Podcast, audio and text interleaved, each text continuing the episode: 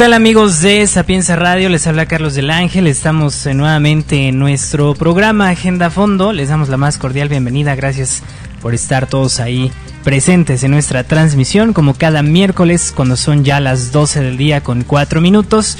Y bueno, pues enviamos un saludo a todos los que nos están escuchando, también agradeciendo a los que están en cabina y el día de hoy aquí en controles yo,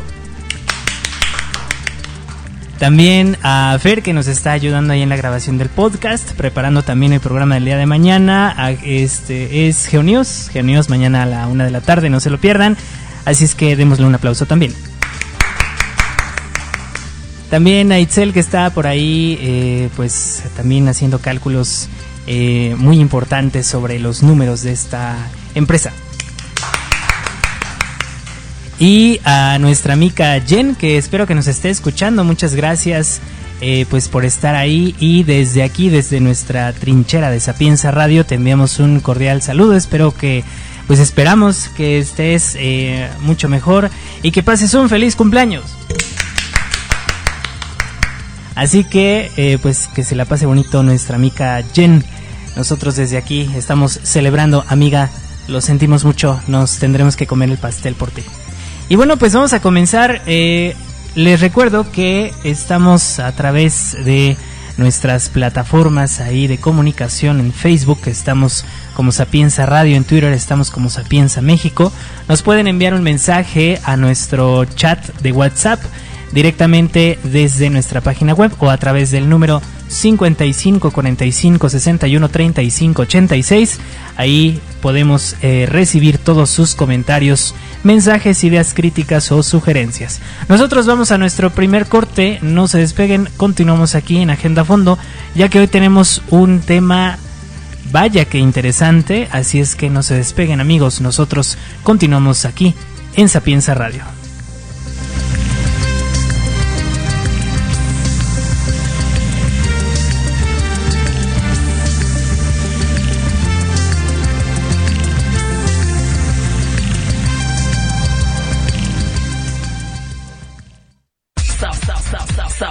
Sapienza, Sapienza,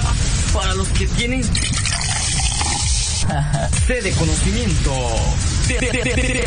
de México.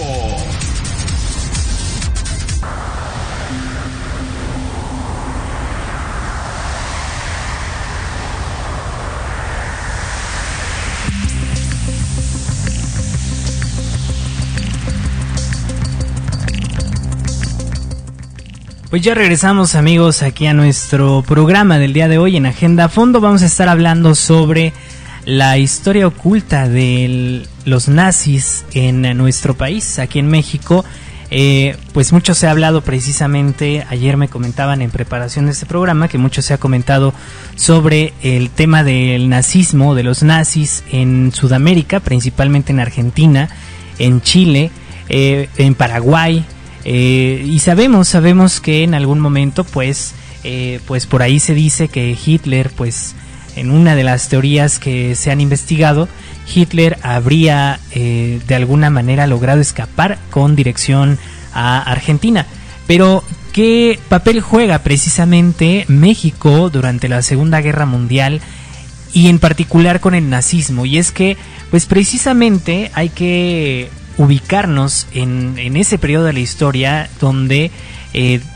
desde antes, un, uno o dos años antes de que ya comenzara abiertamente la Segunda Guerra Mundial, estamos hablando de 1937-38, precisamente México tenía una eh, un acuerdo con ciertas empresas, principalmente de Estados Unidos y de Inglaterra, para que pudieran explotar y también eh, pues vender el petróleo al extranjero. Eh,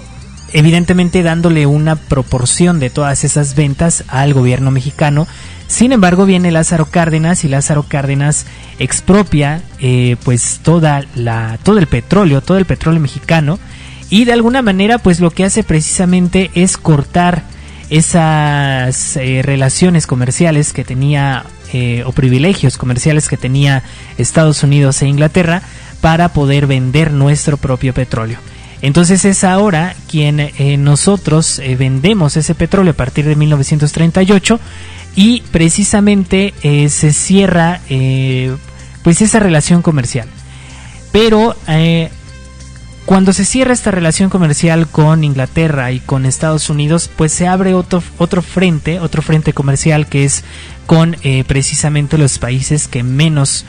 habían comprado petróleo a México y principalmente por lo barato que este era en relación con otros países.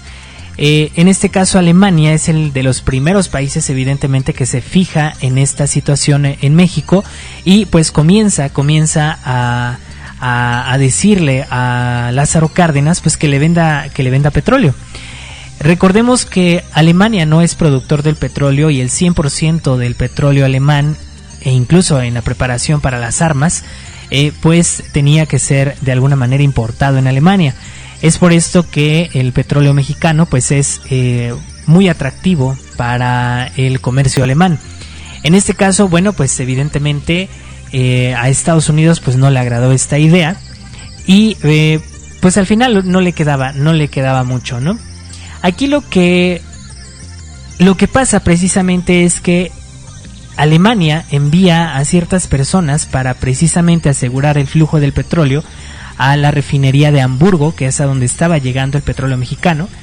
y envía a George Nicolaus. Y eh, George Nicolaus envía, eh, más bien él es un eh, teniente, un coronel alemán, y él realiza un pacto con Guido Otto Moebius, que es un empresario, es un empresario de Monterrey, que pues evidentemente tiene es uno además de los más ricos de México al parecer entonces es dueña de por lo menos es dueño por lo menos de tres empresas allá en Monterrey y cuenta con una de las antenas más poderosas en Norteamérica. Y con estas antenas con esta antena precisamente podía enviar se podían enviar mensajes incluso que llegaran a Alemania. Es por esto que George Nicholas Nicolaus busca a Guido Otto Moebius y no solamente vienen precisamente por el petróleo, sino también vienen por el aluminio, el, el tungsteno y el mercurio eh, mexicanos que pues de alguna manera comienzan a sacar evidentemente a través de barcos por Veracruz. Ya llegaremos a ese tema. Eh, sin embargo, evidentemente Estados Unidos pues de alguna manera eh, vio con malos ojos esto y pues México tiene, México y los alemanes en este caso, pues tienen que buscar otra alternativa para poder sacar tanto el petróleo como el mercurio, el aluminio y el tungsteno eh, de nuestro país y hacen una triangulación a Panamá. De Panamá, eh, pues precisamente eh, ya maquillado, pues aparentemente México vendía todas estas materias primas a Panamá y Panamá se las enviaba a Alemania, pero al final pues eran eran eh, materias primas mexicanas. Eh, George Nicolaus entonces se convierte en México en el jefe de la, del espionaje alemán eh, junto con Guido Otto Moebius. se monta una red de espionaje precisamente de la industria no solamente bélica en, en los Estados Unidos, sino también de la industria eléctrica, de la industria gasera incluso. y bueno, pues toda esta eh, pues estos desarrollos que tenía hasta ese entonces Estados Unidos. Eh, se monta entonces también a través de George Nicolaus el proyecto 14. El proyecto 14 pues es la capacitación de espías eh, con un objetivo en específico que era destruir el canal de Panamá. Y precisamente porque el, el, el canal de Panamá era importante debido a la posible entrada de Japón en la guerra. El plan se realiza desde México y pues evidentemente el objetivo es evitar que Estados Unidos e Inglaterra pudieran de alguna manera pasar del Atlántico al Pacífico a través del canal de Panamá que estaba controlado en ese entonces por eh, pues por un aliado alemán que es Panamá por debajo del agua. Para esto pues también se utiliza precisamente la propaganda nazi. La propaganda nazi va a ser muy importante en México porque precisamente aquí es donde se van a comenzar a destapar algunas series de secretos eh, que incluso no se destaparon en México. Hay que recalcar también que todos estos secretos eh, se supieron a raíz de que Estados Unidos desclasificó una cantidad eh, muy grande de documentos a nivel internacional, no solamente mexicanos, sino a nivel internacional en Washington, donde pues evidentemente salió a la luz, por ejemplo, que Joseph Ratzinger pertenecía a estos eh, jóvenes, déjenme me acuerdo cómo se llama el nombre de estos jóvenes, este, las juventudes hitlerianas. Eh, el Papa, el ex Papa Benedicto XVI, eh, habría pertenecido a estas juventudes hitlerianas en aquel entonces. Todo esto se destapa durante pues la desclasificación de los documentos de los archivos secretos de Estados Unidos y a raíz de eso nos enteramos en México precisamente que uno de los aliados más importantes para la publicidad o para eh, pues toda esta pues toda esta este, propaganda pro-nazi eh, precisamente se da en la radio en ese entonces. Estamos hablando de los años 40 donde la radio eh, pues es importante en México y una de las cadenas de radio más grandes que incluso se eh, pues se catalogaban o se llamaban a sí mismos la voz de América Latina desde México es precisamente la XCW. Eh, la XCW comenzaba de alguna manera a enviar pues propaganda a través de la estación de radio para pues no, a lo mejor no directamente eh, pues captar adeptos, sino que eh, la imagen de la Alemania nazi fuera bien vista en México. Em, ya vamos a hablar también de que muchos, muchas, muchos de los personajes, arquitectos, etcétera, artistas, eh, pues precisamente tomaron esa influencia de la propaganda nazi porque fue una, un momento en el que México, a través de la radio, pues trató de hacer ver a la población que el nazismo, eh, Hitler era un gran dirigente y que pues lo que estaba haciendo estaba bien porque además pues estaba prometiendo muchas cosas buenas para Alemania, no solamente para Alemania sino para Europa, evidentemente bajo control alemán. Aquí la cuestión precisamente es que eh, pues el principal aliado de por lo menos de este señor eh, George Nicolaus en ese entonces,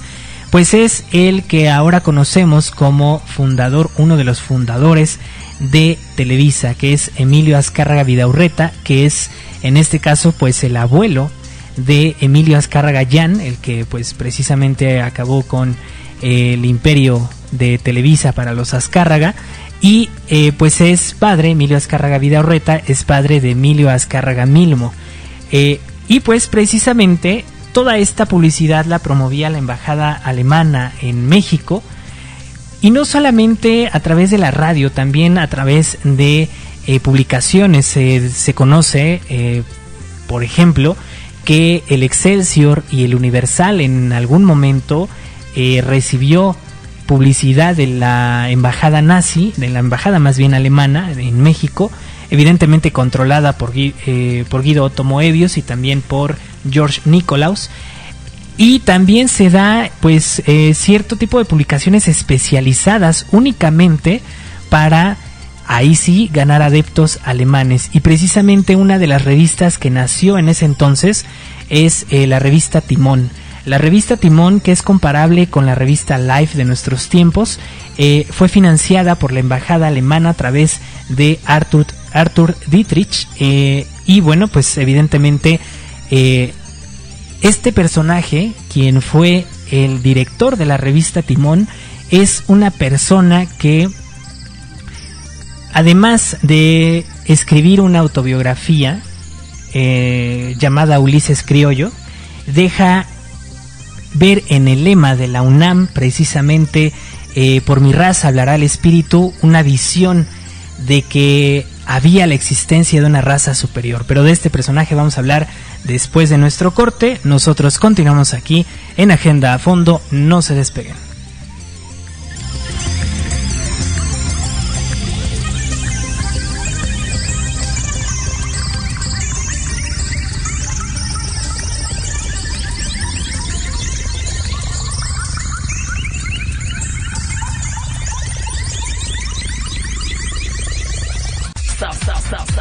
Sapienza, Sapienza, para los que tienen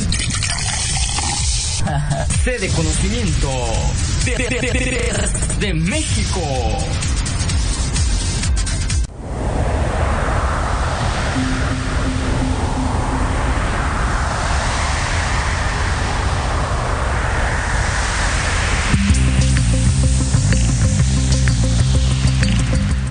Ya estamos de vuelta aquí en nuestra transmisión cuando son las 12 del día con 25 minutos tiempo del centro. Y pues les invitamos amigos a que nos escriban sus opiniones sobre nuestro tema del día de hoy, donde estamos hablando del papel que juega México y de el nazismo precisamente en México. Y estábamos hablando antes del corte precisamente de este personaje que se convierte en un eh,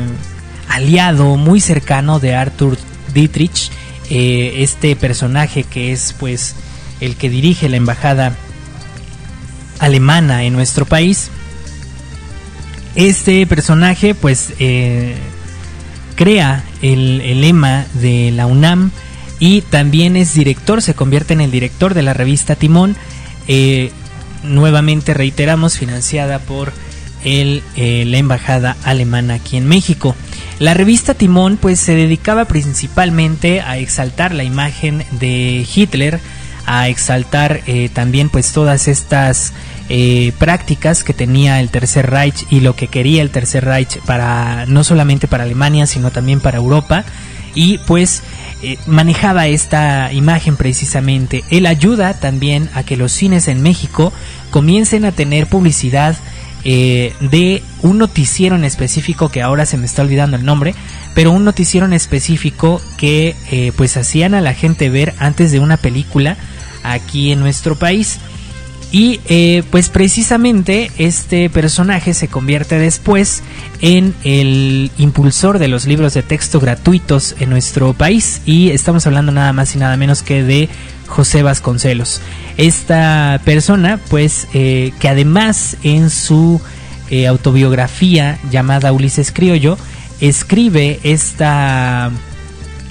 pues esta idea que tiene precisamente de antisemitismo, esta idea que tiene en contra incluso de los judíos. Así es que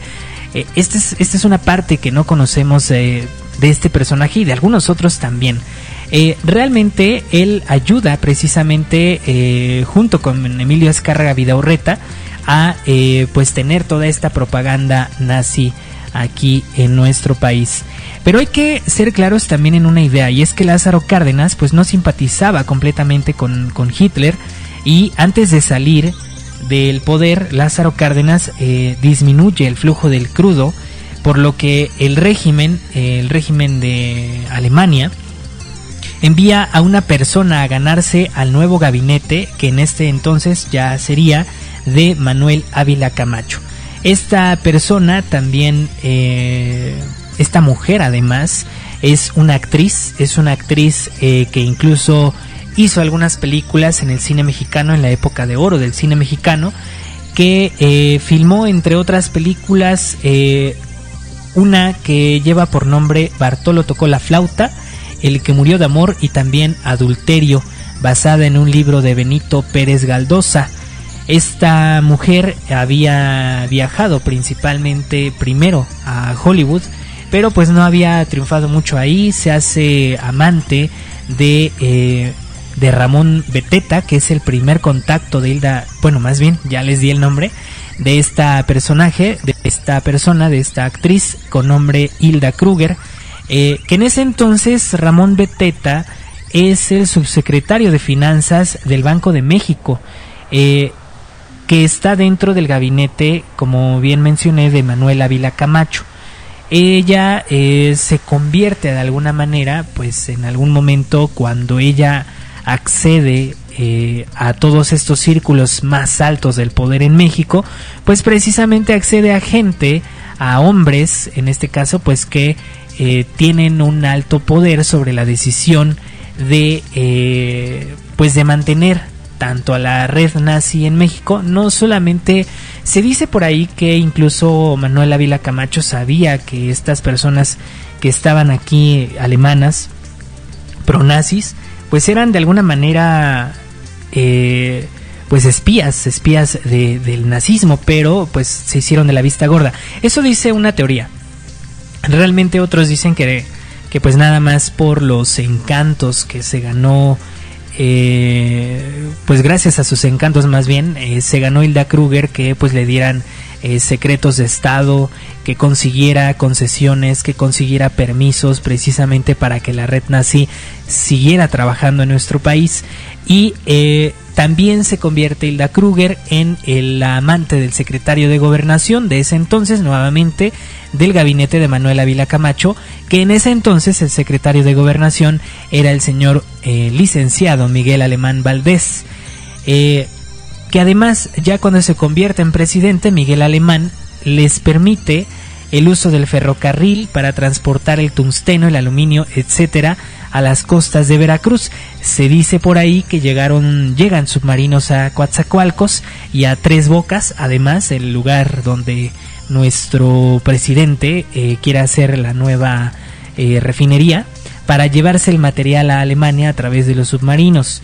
Eh, se dice que se pues llegan a vivir en México cerca de 6.000 alemanes, principalmente a la Ciudad de México, a la zona de Chiapas y a la zona de Coatepec en Veracruz. Eh, todas estas personas que llegaron a vivir a México, pues evidentemente en algún momento llegaron a tener hijos aquí en México. Eh, y pues precisamente gracias a eso eh, tienen nacionalidad mexicana. Sin embargo, cuando inicia la guerra, cuando inicia la Segunda Guerra Mundial, eh, todos, todas estas personas nacidas en México, tanto los que ya habían venido como los que nacieron, acuden al llamado de Hitler a la guerra, la gran mayoría de ellos, y la constitución mexicana pues lo menciona de alguna manera que en el caso de que vayas, que hayas nacido en México, tengas nacionalidad mexicana pero por padres de otros países y te vas a la guerra en un país extranjero, pierdes la nacionalidad mexicana. Pues a estas personas en algunos de ellos, algunos de ellos no les importó, eh, pues realmente no, no pasó digamos a, a, a, mayores en este caso. Muchos de ellos regresaron, regresaron derrotados evidentemente cuando pues vieron que Berlín estaba destrozada, cuando vieron que en Berlín había una crisis económica muy grande y, y precisamente pues que habían perdido la guerra, ¿no? ¿Cuáles son todas las los movimientos precisamente que hace eh, Alemania, que hacen los espías nazis en México? Eh, hacen varios movimientos, principalmente en Monterrey y en la Ciudad de México, pero de eso vamos a hablar después del corte cuando regresemos aquí a Agenda Fondo. No se despeguen.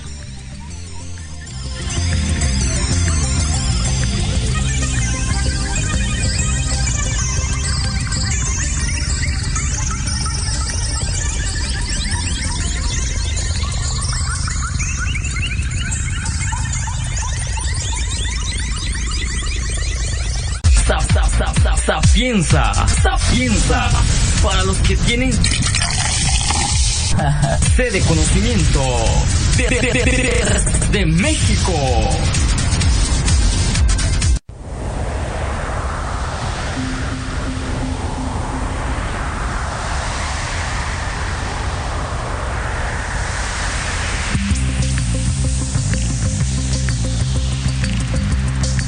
Continuamos con nuestro programa Agenda Fondo aquí a través de Sapienza Radio. Eh, bueno, pues los invitamos a que nos escriban a través de nuestro chat. Recuerden que tenemos el número de WhatsApp,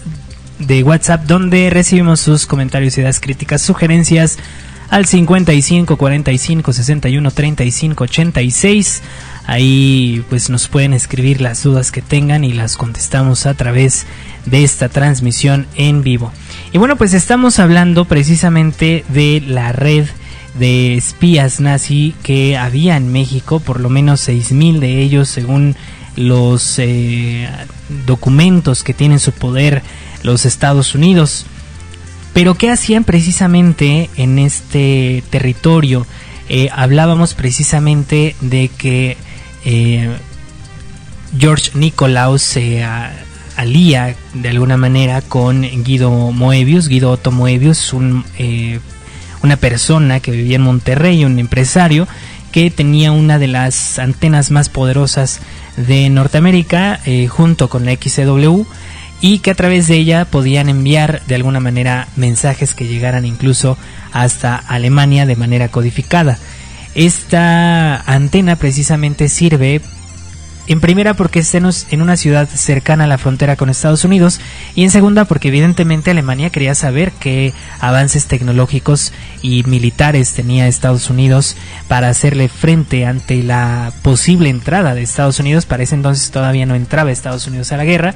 hasta que no atacan eh, Pearl Harbor y le declara la guerra tanto a Japón como a Alemania. Esto es en 1942. Recuerden que eh, el ataque de Pearl Harbor de Japón a Estados Unidos eh, no se da hasta el 7 de diciembre de 1941 y es un mes después cuando Estados Unidos declara la guerra a ambos países. Guido Moebius entonces, eh, mientras estaban utilizando su antena, evidentemente sus empresas, eh, pues para todos estos movimientos, eh, Guido Moebius crea un pequeño ejército en Chipinque, allá en Monterrey, de 150 personas, entre mexicanos, entre alemanes, italianos y japoneses. Casi alemanes no había, lo que sí había era adeptos mexicanos que pues, eh, pues coqueteaban ¿no? con la idea de, de el régimen nazi las guerrillas financiadas por eh, Moebius en el momento que Estados Unidos declara la guerra eh, a Alemania, eh, estas tropas, en teoría estas tropas de jóvenes precisamente que de alguna manera pues pues pues de alguna manera los instruyen. Precisamente utilizan al colegio alemán se funda el colegio alemán eh, para formar a estas juventudes hitlerianas en México y algunas otras escuelas que están por ahí, pero la, más importante evidentemente en la Ciudad de México fue el Colegio Alemán, que hasta la fecha todavía existe. Las guerrillas financiadas entonces por Moebius cruzaron Estados Unidos por Tamaulipas. Recuerden que en ese entonces pues la frontera entre Estados Unidos y México pues no estaba igual de custodiada como ahora, se podía pasar caminando y nadie te decía nada, solo te preguntaban a dónde ibas y punto. Precisamente cruzaron a Estados Unidos por Tamaulipas, entre la zona de Reynosa y Matamoros, para sabotear la industria bélica, petrolera y la eléctrica de Estados Unidos, solo que el gobierno, eh, bueno, más bien solo el gobierno mexicano supo eh, pues todo este movimiento, pero pues se decidió censurar todo tipo de actividad de guerra en el territorio mexicano para que la población pues no, no se alertara. Eh, Guido Moebius se convierte entonces en el segundo hombre en atacar a Estados Unidos en su propio territorio. El primero fue Pancho Villa con la guerrilla de Monterrey. Y pues sí, precisamente eh, Moebius trata de eh, pues que ciertos negocios no se realicen en los Estados Unidos eh, y que precisamente se consiguiera de alguna manera eh, que pues la electricidad no llegara a ciertos puntos de principalmente de Texas que es la zona más cercana a la frontera con, con Tamaulipas y pues algunas otras actividades. La propaganda nazi en ese entonces pues funcionó tanto que a muchos les gustó el diseño de la suástica y pues comenzaron a usarlo como elemento decorativo. Por ejemplo, quien haya ido a la Catedral de Tampico, eh, pues ha podido observar que en la catedral de en la catedral de Tampico, en el suelo, en el piso, se tiene eh, pues un decorativo de suásticas en el pasillo principal, donde pues ahora caminan los novios hacia el altar. Eh, aquí viene otra situación y es que precisamente para que los nazis pudieran enviar la información de inteligencia de lo que se estaban robando de los Estados Unidos, pues tuvieron que idear sistemas de eh, mensajes secretos de alguna manera y uno de ellos es el que se conoce como el sistema de micropuntos. El sistema de micropuntos es eh, algo avanzado evidentemente para la época, muy simple de alguna manera, pero también avanzado y es que precisamente el sistema de micropuntos eh, es tomar una foto a un documento, a un documento por cualquier tamaño que tenga, eh, pero se dice que podía caber una página completa. En una fotografía y esta se reducía con un microscopio de manera inversa, se reducía tanto hasta que una página completa de un, diario, de un diario cupiera en el punto de la I dentro de una carta. A ese nivel se reducía eh, algún documento. Entonces estamos hablando evidentemente de que eh, hay una completa eh, forma, de alguna manera, de pues de esconder toda esa información que se estaba recabando, que se estaba robando de la inteligencia de Estados Unidos. Las cartas se enviaban como cualquier otra, evidentemente, y se contrataron pues eh, sistemas, servicios de correo y eh, pues de alguna manera precisamente para que eh, Inglaterra o Estados Unidos no interceptara estas cartas, estas cartas se enviaban desde Correos de México a Brasil y de Brasil se enviaban a Portugal. Portugal aparentemente, entre comillas, era un país neutral, pero pues sí había adeptos también, como en casi varios países, del nazismo allá en Portugal y pues hacían llegar estas cartas precisamente al Tercer Reich. Y bueno, pues evidentemente este sistema de micropuntos, en el momento que Estados Unidos descubre cómo funciona este sistema de comunicación secreta, pues eh, tratan de alguna manera de encontrar toda la maquinaria que hacía posible que estas eh, imágenes fueran reducidas a tal tamaño. Eh, imagínense cuánto texto no puede caber en una sola página de un periódico y que a su vez esta pueda caber en una sola pues en un solo punto, en el punto de la I o, el, o el punto de la J, que es donde se dice incluían esta esta microfotografía.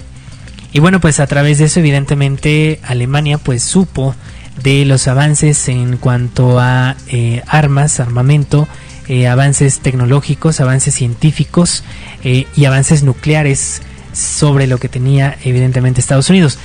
Se dice por ahí evidentemente que Estados Unidos pues tenía la forma de o más bien tenía conocimiento de que Alemania ya estaba fabricando una bomba eh, nuclear, una bomba, este, pues sí, una bomba nuclear y que pues por eso es que se adelanta Estados Unidos al lanzamiento de la bomba sobre Japón para dar pues una señal a Alemania, a la Alemania nazi, de que pues el poder que tenía Estados Unidos también era lo suficientemente grande. Esta mujer, Hilda Kruger, eh, actriz, como bien lo mencionábamos, se mete en las esferas más altas de la política mexicana, a tal punto, pues evidentemente que se convierte en la eh, amante de Miguel Alemán, el presidente Miguel Alemán, y pues a través de ello consigue concesiones, consigue que la red de espías nazi continúe trabajando y eh, se dice también que consigue el permiso para que se pueda sacar el crudo mexicano. Y esto también es algo interesante porque el crudo mexicano, además que evidentemente lo que sí sacaban de vía legal, porque sí lo sabía el presidente, también había robo de crudo. Y precisamente, irónicamente, ellos, los nazis, se convierten casi casi en los primeros guachicoleros de, de nuestro país. Eh, se roban entonces el crudo de la zona de Cerro Azul en el norte de Veracruz, de la refinería de Cerro Azul para llevarlo a la isla de Lobos que se encuentra frente a la, al puerto de Tuxpan. Se menciona entonces que desde ahí los submarinos, los submarinos nazis se acercaban a la isla de Lobos para abastecerse, reabastecerse de crudo y también de diésel, de diésel porque evidentemente era lo que ocupaban. De esta manera los submarinos pues ya no necesitaban de alguna manera regresar a Alemania, a Europa para poder reabastecerse y gracias a pues el robo de crudo mexicano pues logran eh, hundir varios eh, pues varios barcos, varios barcos que llevaban mercancías, que llevaban comida, que llevaban provisiones precisamente a Inglaterra eh, porque recordemos que Inglaterra o Reino Unido pues no es un país continental, sino más bien es una isla y pues todo de alguna manera lo tiene que importar. Se roban entonces este crudo de nuestro país a través de la isla de Lobos frente a Tuxpan en Veracruz y gracias a ello pues evidentemente eh, logran controlar pues toda esa parte del norte del Atlántico. Vamos a un corte y regresando vamos a continuar ya casi para cerrar nuestro programa hablando precisamente del hundimiento del barco del potrero del llano y el por qué se cree, bueno, siempre hemos creído en nuestro país que quien lo hundió fue Estados Unidos, pero por ahí hay un documento que habla sobre el verdadero país en realidad que por lo menos uno de los dos barcos los hunde pues más bien este otro país. Continuamos con nuestro programa después de este corte.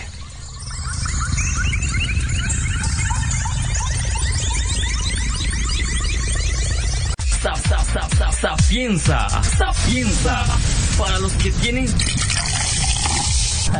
sede de conocimiento de México.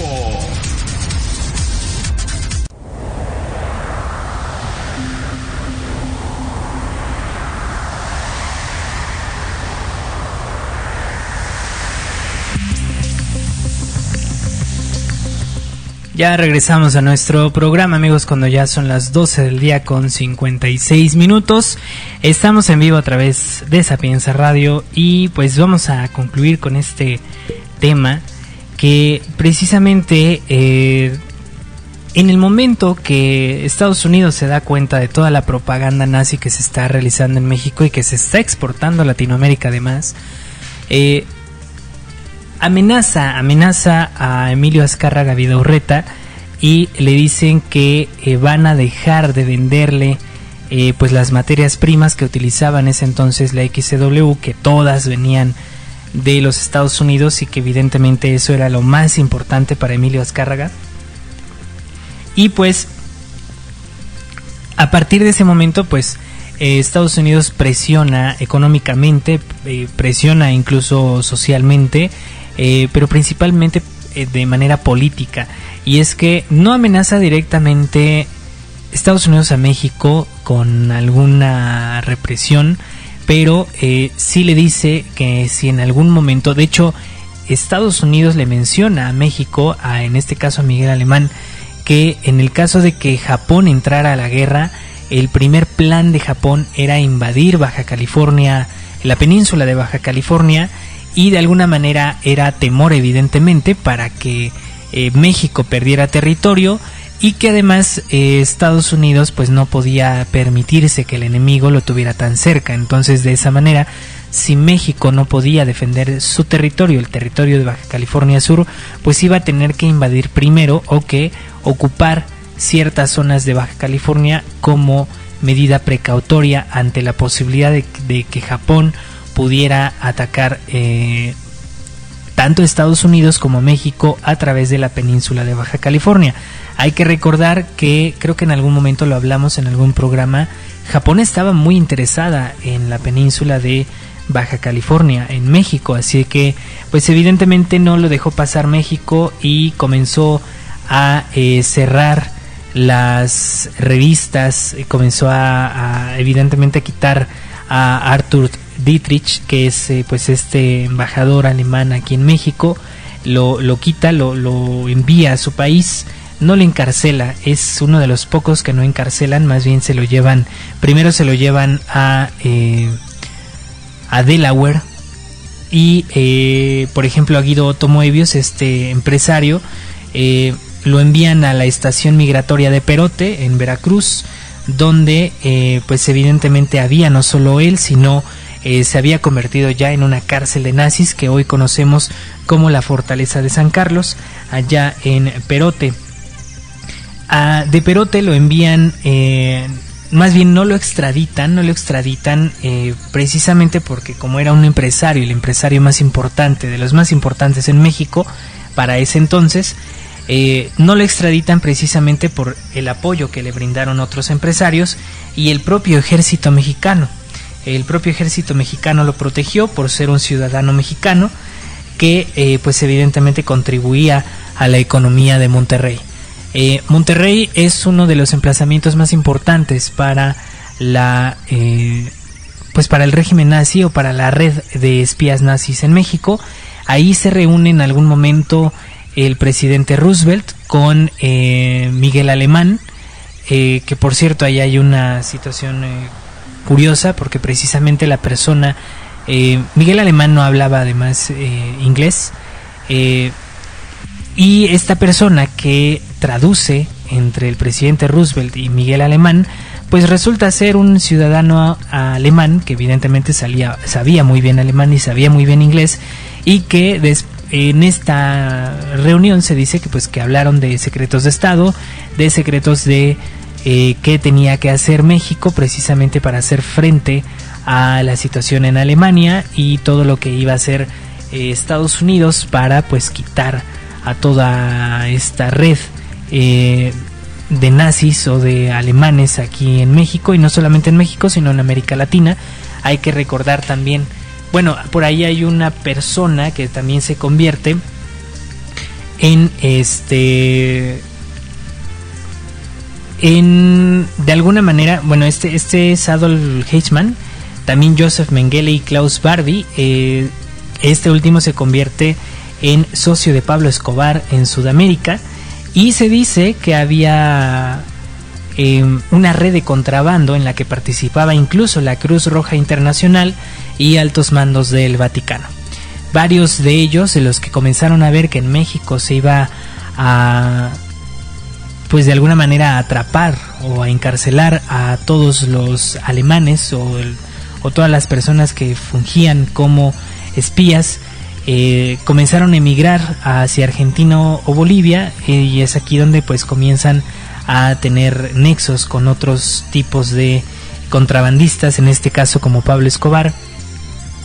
y la repatriación también de mexicanos y alemanes que constan en los documentos del Archivo General de la Nación y los archivos de Genaro Estrada de la Secretaría de Relaciones Exteriores. También eh, pues hablan de que esta no fue la única relación existente entre México y Alemania. Desde el 38 hasta el 41 los nazis eh, compraron petróleo, evidentemente, como tanto lo compraron como lo robaron, hasta eh, que las presiones de Estados Unidos pues obligaron a México a cortar el suministro a los europeos. Así que esta se dice evidentemente que Alemania no hubiera logrado varias cosas precisamente sin la ayuda de eh, los nazis en México, la red de espías nazis en México. Eh, reiteramos, una de las personas más importantes pues es precisamente Hilda Kruger, que ella fue la, eh, fue la que consiguió de alguna manera, al acercarse tanto a los altos mandos mexicanos, de conseguir permisos secretos y bueno, algunas otras cosas. También Guido Tomoebius, este mexicano empresario alemán, y algunos otros como eh, por ahí hubo una persona que era millonaria para ese entonces que se hace también socio eh, de Carlos Slim Carlos Slim Elú y eh, se convierte de alguna manera pues en inversor dentro de teléfonos mexicanos así que pues todo este desarrollo se hace con el tiempo. Se dice que después todavía muchos quedaron aquí eh, todavía haciendo negocios, ya dedicándose a otras situaciones, familia de George Nicolaus que también eh, se quedó aquí, algunos que emigraron a Argentina, eh, también de Guido Tomoebius, una persona por ahí que terminó realmente en la bancarrota y que pues ya no sabemos realmente a qué se dedicó, se dice por ahí que despilfarró el poco dinero que tenía en los casinos de Monterrey y que lo habían llegado a ver pues pidiendo dinero. Esta es una situación compleja, precisamente de la historia en México, parte de la historia que no se cuenta en nuestro país, pero que gracias, como bien mencioné, gracias a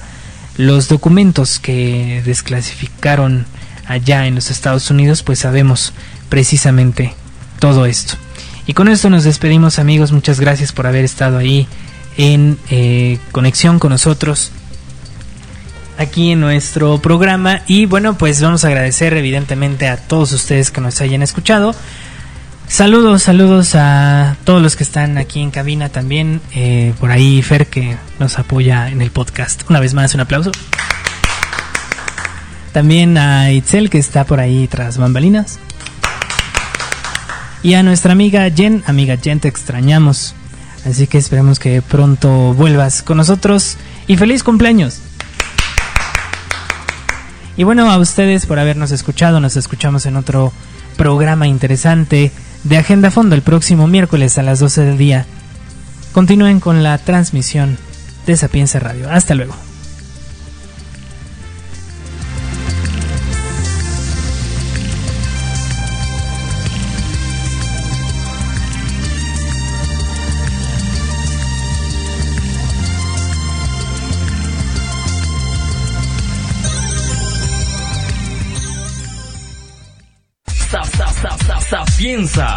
Sapienza, para los que tienen sede conocimiento de, de, de, de México.